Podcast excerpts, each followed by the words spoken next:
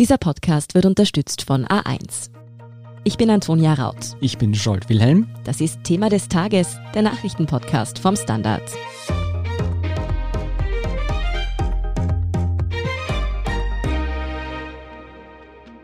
So sehr habe ich mich auf das familiäre Osterfest gefreut und die gemeinsame Nestsuche. Daraus wird leider nichts. Ja, alle, die vor einem Jahr einsam vor ihren Osternesteln gesessen sind und sich gedacht haben, in einem Jahr wird es schon wieder gehen, haben sich leider getäuscht. Ich mhm. muss sagen, ich gehöre auch dazu. Denn im Osten Österreichs haben sich die Länderchefs jetzt auf eine sogenannte Osterruhe geeinigt. Grund dafür sind die steigenden Corona-Infektionszahlen im Osten des Landes und vor allem die brisante Lage auf den Intensivstationen. Wie dieser Mini-Lockdown jetzt genau aussehen soll und wie es dann vor allem auch nach den Feiertagen weitergeht, darüber sprechen wir mit Gabriele Schandl und David Krutzler vom Standard. Ela, tagelang ist jetzt darüber diskutiert worden, ob und was für strengere Maßnahmen im Osten Österreichs verhängt werden sollen. Nun gibt es eine Entscheidung. Wie fallen die Maßnahmen denn aus? Kannst du uns das kurz zusammenfassen? Ja, genau. Also nach drei Tagen Verhandlungen hat man sich da dann doch auf ein ziemliches Bündel an Maßnahmen geeinigt. Man muss allerdings dazu sagen, die gelten vorerst nur von Gründonnerstag bis Osterdienstag, also von 1. bis 6. April. Es ist jetzt kein besonders langer Lockdown geplant vorerst. Da ist jetzt einmal geplant, dass die Ausgangsbeschränkungen, die ja jetzt von 8 Uhr am Abend bis 6 Uhr in der Früh gelten, wieder auf den ganzen Tag ausgeweitet werden. Das kennen wir ja schon von früheren Lockdowns. Das heißt, man darf nicht raus, außer es gibt irgendwie bestimmte Gründe, zum Beispiel einkaufen oder Sport oder eine Gefahr abzuwenden. Das gilt jetzt dann wieder den ganzen Tag. Dann wird die FFP2-Maskenpflicht ausgeweitet und zwar auf alle Innenräume. Damit wird wohl vor allem gemeint zum Beispiel sowas wie Sozialräume in Betrieben oder sowas. Also das wird vor allem die Firmen betreffen wo übrigens auch mehr getestet werden soll in dieser Zeit. Und ich kann mir gut vorstellen, auch darüber hinaus. Ist das Pflicht, dass die Betriebe testen oder ist das nur eine Empfehlung? Da soll es einmal die Woche Corona-Tests geben ab 7. April. Mhm. Dann, was noch eine doch gravierende Änderung ist, ist, dass der Handel wieder zusperrt. Also auch die Geschäfte werden von 1. bis 6. April geschlossen sein, mit Ausnahme, auch das kennen wir schon, von Supermärkten, Apotheken, Trafiken und so weiter. Aber das heißt, Ostergeschenke müssen wir bis eigentlich Deadline nächsten Mittwoch besorgt haben. Eigentlich schon, außer du bestellst online, ja. Okay, gut zu wissen. Wer macht das schon? Dasselbe gilt für die persönlichen Dienstleister, also auch die Friseure und Friseurinnen werden wieder zusperren in dieser Zeit. Und die Schule, da wird man in der Woche nach Ostern wieder ins Distance Learning gehen. Also es sind nicht direkt verlängerte Ferien, es wird Betreuungsangebote geben und auch eben Online-Unterricht, aber das wird verlängert noch um eine Woche. Ebenfalls zumachen werden die Zoos und Museen, die ja jetzt momentan offen waren oder sind. Und eine weitere Verschärfung wird es noch geben für Pendler und Pendlerinnen. Da werden die Grenzkontrollen verschärft. Ich fürchte, ich kenne die Antwort eh schon, aber was bedeutet das für mein familiäres jährliches Ostereiersuchen im Garten? Schaut nicht gut aus. Naja, das kommt darauf an, mit wem du suchen willst. Mhm. Also bis jetzt war es ja so bei den Ausgangsbeschränkungen und es ist anzunehmen, dass das wieder so sein wird, dass man enge Kontaktpersonen, enge Bezugspersonen und Familienmitglieder schon sehen darf. Das gilt ja auch jetzt während der Ausgangsbeschränkung. Da gibt es aber Einschränkungen. Erstens muss eben das wirklich eine enge Bezugsperson sein, das heißt, du musst irgendwie mehrmals die Woche normalerweise mit der Kontakt haben. Mhm. Und vor allem, das ist irgendwie in der Praxis relevant, darf in dieser Konstellation immer nur ein Haushalt auf eine Person treffen. Das mhm. heißt, machen wir es an meinem Beispiel fest, ich darf alleine schon nach Oberösterreich fahren, um meine Familie zu besuchen, dürfte aber nicht zum Beispiel eine Freundin mitnehmen. Auf der anderen Seite dürfte meine Familie auch zu mir nach Wien kommen, solange ich in Wien dann alleine bin. Also es ist zu erwarten, dass es eine derartige Regelung geben wird. Mhm. Das heißt, das Ostereiersuchen wird schon mal kleiner ausfallen. Du hast schon angesprochen, es könnte da noch eine Regelung geben. Bis wann wissen wir das denn? Ist das irgendwie absehbar? Naja, es ist so. Momentan gelten ja innerhalb Österreichs kaum Verkehrsbeschränkungen. Der Gesundheitsminister meinte aber, er ist jetzt gerade dran, rechtlich prüfen zu lassen, was da möglich ist, was eben die Ausreise aus dieser Ostregion angeht. Die Sache ist die, es gibt da schon einen Paragraphen im Epidemiegesetz, der sagt, vereinfacht formuliert, wenn es nötig ist, kann man Verkehrsbeschränkungen für bestimmte Epidemiegebiete veranlassen. Der wurde ja zum Beispiel auch in Tirol angewandt, als man das abgeriegelt hat. Ob der aber jetzt für gleich drei Bundesländer in Anwendung kommen kann, das ist so ein bisschen wackelig, was, was die rechtliche Situation angeht. Dem wollte man eigentlich mit einer Novelle des Epidemiegesetzes vorbeugen, in der das alles so ein bisschen genauer festgelegt wird. Die ist aber jetzt gerade erst auf dem Weg und kann auch noch vom Bundesrat blockiert werden. Also prinzipiell haben wir schon die Bausteine quasi für derartige Regeln. Wir haben ja auch Ausreisetests aus mehreren Bezirken, wo es nur ganz wenige Ausnahmen gibt für Kinder und Einsatzkräfte und Durchreisende. Aber was man da halt mit bedenken muss, ist, für ein Ballungszentrum wie Wien ist das halt eine ganz andere Liga, was irgendwie die Verbindungen, die Straßen und auch die Schienen ins Umland angeht. Also eine lückenlose Kontrolle, die ist da natürlich kaum möglich. Denkbar wären aber sehr wohl zum Beispiel Stichprobenkontrollen von Tests oder so. Mhm. Klingt so, als könntest du nach Hause fahren, Antonia. Ja, Tirol, ich komme.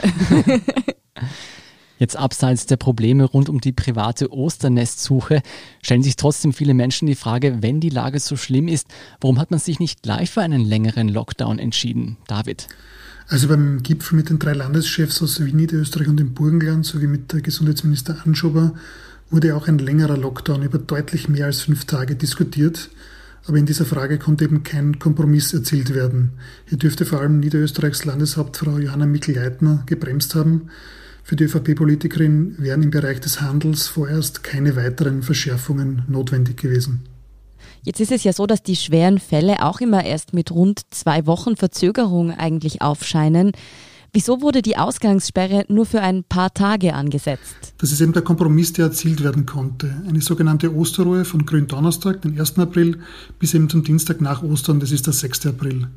Hier nahmen die Politiker auch auf die Interessen des Handels Rücksicht. Ein längerer Lockdown würde natürlich auch einen weit größeren wirtschaftlichen Schaden bedeuten und anrichten. Gesundheitsminister Anschober erwartet eben von dieser kurzen Kultanphase, wie er es nennt, also dem Herunterfahren des öffentlichen Lebens und strengen Kontaktbeschränkungen just über Ostern, das ist eigentlich das Familienfest, wo man Leute trifft, einige Auswirkungen. In Ostösterreich ist es so, dass die britische Virusmutation längst vorherrschend ist. Also diese Mutante ist ansteckender und auch aggressiver als der Wildtyp des äh, Coronavirus. Gleichzeitig rechnet Anschober aber auch damit, dass die Neuinfektionszahlen nicht nur schnell in die Höhe schnalzen, sondern auch gleichzeitig wieder schnell sinken können, wenn eben strikte Maßnahmen gesetzt und getroffen werden. Und hier hält Anschober vorerst einen fünftägigen Mini-Lockdown für ausreichend. Wird die Lage im Osten Österreichs dramatischer, ist natürlich nicht in Stein gemeißelt, dass dieser Lockdown nicht auch noch verlängert werden könnte. Jetzt haben wir ja schon mehrmals angesprochen, dass es eben so lange gedauert hat, bis es da einen Beschluss gab von den Politikern, obwohl die Situation scheinbar wirklich sehr, sehr dramatisch ist in den Spitälern. Wieso hat es so lange gedauert, bis sie sich auf Maßnahmen geeinigt haben? Die Stopptaste zu drücken und das Leben und Freiheiten der Bürger einzuschränken, ist für Politiker eine höchst unpopuläre Maßnahme, wie man auch an den vielen Kritikern sehen kann. Mhm. Und nach mehr als einem Jahr Pandemie kann man das den Menschen nicht verdenken, dass sie wegen der Einschränkungen sagen wir salopp, angefressen sind. Ja. Die Politiker in der Ostregion konnten sich aber erst nach immer drastischer werdenden Warnungen von Experten bezüglich voller Intensivstationen eben dazu durchdringen, gemeinsam diese Aktionen zu setzen. Dazu kommt, auch interessant, dass sich die Situation auch sehr schnell verschlechtert hat. Man muss dazu sagen, die Stadt Wien hatte noch vor wenigen Wochen den besten Wert in Österreich bezüglich der 7-Tages-Inzidenz, also der Zahl der Neuinfektionen pro 100.000 Einwohner. Diese Situation hat sich durch die massive Verbreitung von B117, eben der britischen Virusmutation, drastisch umgedreht. Und Intensivstationen sind eben an ihre Auslastungsgrenzen angelangt. Was heißt das denn konkret, wenn die Intensivstationen an ihre Grenzen kommen? Wie müssen wir uns das vorstellen? Ich kann das nur mit Zahlen zeigen. Am Mittwoch benötigten in Wien 176 Corona-Erkrankte eine intensivmedizinische Betreuung. Das waren so viele wie noch nie. Bis 7. April erwarten Experten, dass diese Zahl auf 260 Intensivpatienten anwächst. Das ist schon eine enorme Steigerung. Mhm. In Wien gehen die Spitäler davon aus, dass in Kürze in großem Stil nicht lebensnotwendige planbare Operationen verschoben werden müssen, um Platz eben für diese schwer erkrankten Corona-Infizierten zu schaffen. Das geht eindeutig zu Lasten der Regelversorgung von anderen Patienten, die nicht an Covid erkrankt sind, aber eben auch eine Operation benötigen. In Wien ist derzeit praktisch kein Intensivbett mehr verfügbar. Wird eines unbedingt benötigt, kann das quasi nur damit erkauft werden, wenn eine andere Operation verschoben wird. Selbst in der Steiermark werden mittlerweile bereits planbare Operationen verschoben und in der Steiermark ist noch gar keine Rede von einem Lockdown. Mhm. David, wissen wir denn, wie diese Verhandlungen um diese Osterruhe abgelaufen sind? Also es hat wirklich drei Tage lang ja gedauert. Es hat ja am Montag schon einen Gipfel gegeben mit allen Länderchefs, also mit allen mhm. Bundesländern plus Experten plus Bundesregierung inklusive Anschub und Kanzler Sebastian Kurz. Da ist man zu keinem Ergebnis noch gekommen. Dann hat es diesen Ostgipfel am Dienstag gegeben. Da ist man dann bis 2.30 Uhr in der Früh zusammengesessen, hat um Lösungen gerungen, hat noch keinen gemeinsamen Nenner erzielt und erst am Mittwoch, also gestern Abend, konnte dieses Paket beschlossen werden, was schon darauf hindeutet, dass es eine sehr schwere Kompromissfindung war. Jetzt war es ja so, dass die Bevölkerung sich in letzter Zeit immer weniger an die Corona-Maßnahmen gehalten hat. Der letzte Lockdown wurde zum Beispiel lang nicht mehr so streng durchgezogen wie jener vor einem Jahr.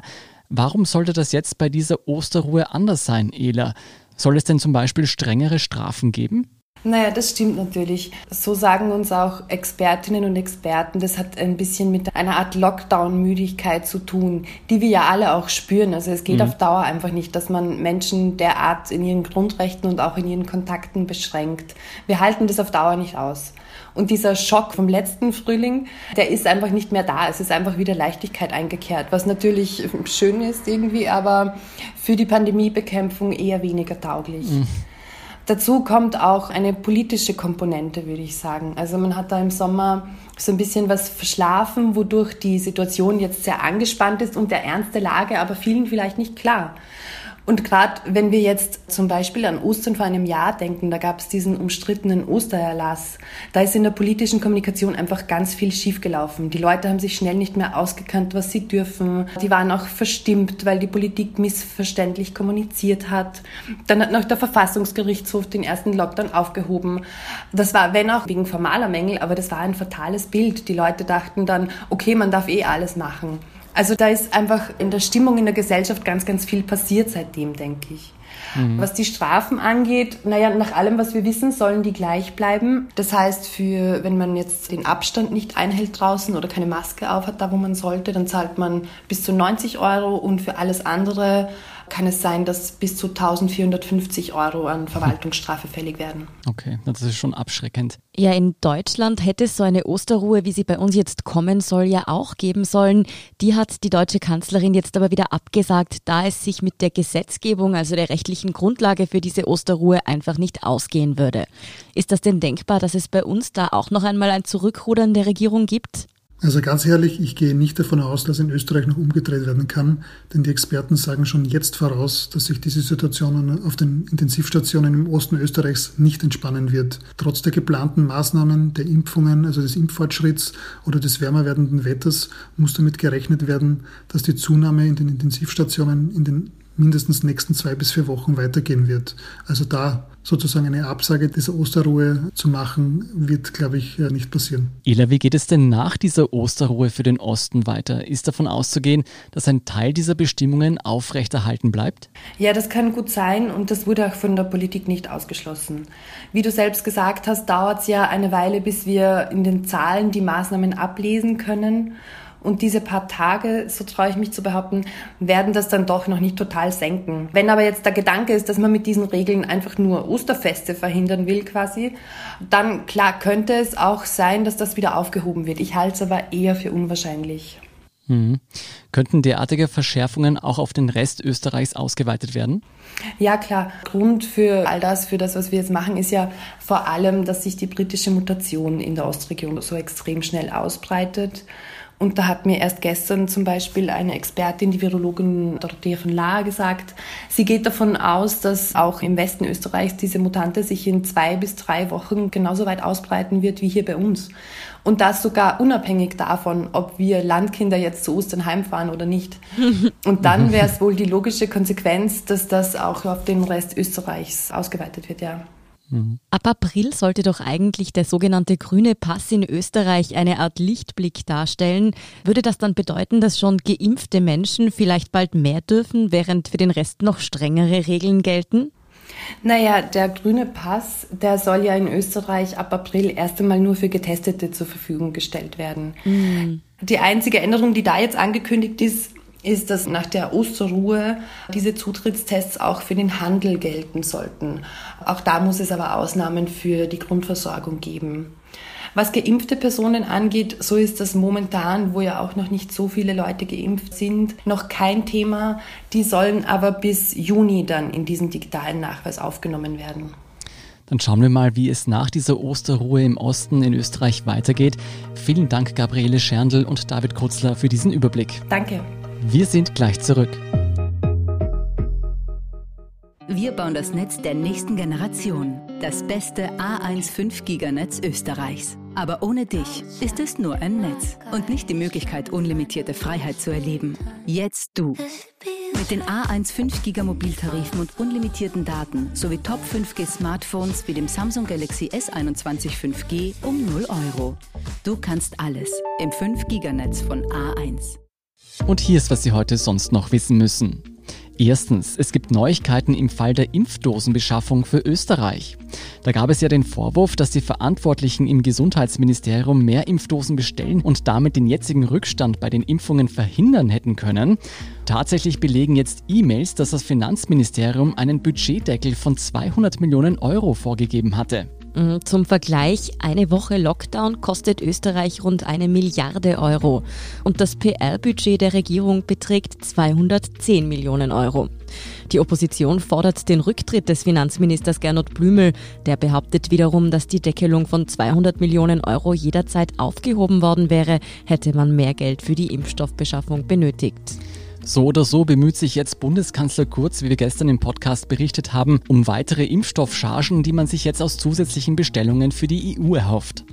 Zweitens, wer glaubt, Gutes für die Meere zu tun, wenn er Zuchtfische isst, wird nun eines Besseren belehrt. Wie Konsumentenschützer zusammen mit der niederländischen Stiftung Changing Markets herausgefunden haben, landet immerhin jeder sechste gefangene Wildfisch erst recht in Aquakulturen als Futtermittel für beliebte Speisefischklassiker. Am Ende tragen also Aquakulturen erst recht zur weltweiten Überfischung bei. Ja, leider schützen davor auch keine Gütesiegel, denn die Verwendung von Wildfang als Zuchtfischfutter ist kein Ausschlussgrund für ein Nachhaltigkeitssiegel. Die Rangliste bei Transparenz und Nachhaltigkeit von Aquakulturprodukten wird hierzulande übrigens von Discounter Lidl angeführt, der als einziges Unternehmen Informationen zur Fischverwertungsrate preisgibt. Schlusslicht ist der Großhändler Metro. Drittens, ein Frachtschiff blockiert noch immer den Suezkanal. Auf den Eigner und Versicherer kommen Forderungen in Millionenhöhe zu. Das Schiff ist eines der größten Containerschiffe weltweit. Zehn Schleppern ist es nicht gelungen, es wieder manövrierfähig zu machen. Da der Suezkanal eine der wichtigsten Handelsrouten der Welt ist, stauen sich die Schiffe mittlerweile auf beiden Seiten. Die Wasserstraße ist die kürzeste Verbindung zwischen Europa und Asien und der entscheidende Korridor für Rohöl und Importwaren nach Europa. Der Ölpreis ist wegen der Blockade bereits um 6% gestiegen. Zu der verheerenden Lage kam es, als das Schiff in einem Sandsturm vor zwei Tagen auf Grund gelaufen ist. In der Nacht soll die Befreiungsaktion fortgesetzt werden, sofern das Wetter es zulässt. Und viertens, neue Messungen am Kernforschungszentrum CERN deuten auf die Existenz noch unbekannter Elementarteilchen oder Kräfte hin. Also wir sprechen hier von den kleinsten bekannten Bausteinen der Materie, die die Grundsteine unseres Universums bilden. Ja, noch ist es zu früh, um von einem Durchbruch zu sprechen. Doch sollten sich die Messungen bestätigen, wären das empirische Daten zu einer Physik jenseits des Standardmodells und damit das Fenster zu einer ganz neuen Art der Physik. Ich sehe schon Warp-Antrieb, Raumschiffe und Beamen vor meinen Augen. Und ich Ant-Man. hm. Mehr dazu und die aktuellsten Informationen zum weiteren Weltgeschehen finden Sie wie immer auf der Standard.at. Um keine Folge von Thema des Tages zu verpassen, abonnieren Sie uns bei Apple Podcasts oder Spotify. Unterstützen können Sie uns mit einer 5-Sterne-Bewertung und vor allem, indem Sie für den Standard zahlen. Alle Infos dazu finden Sie auf abo.derstandard.at. Danke für Ihre Unterstützung. Ich bin Jolt Wilhelm. Ich bin Antonia Raut. Baba und bis zum nächsten Mal.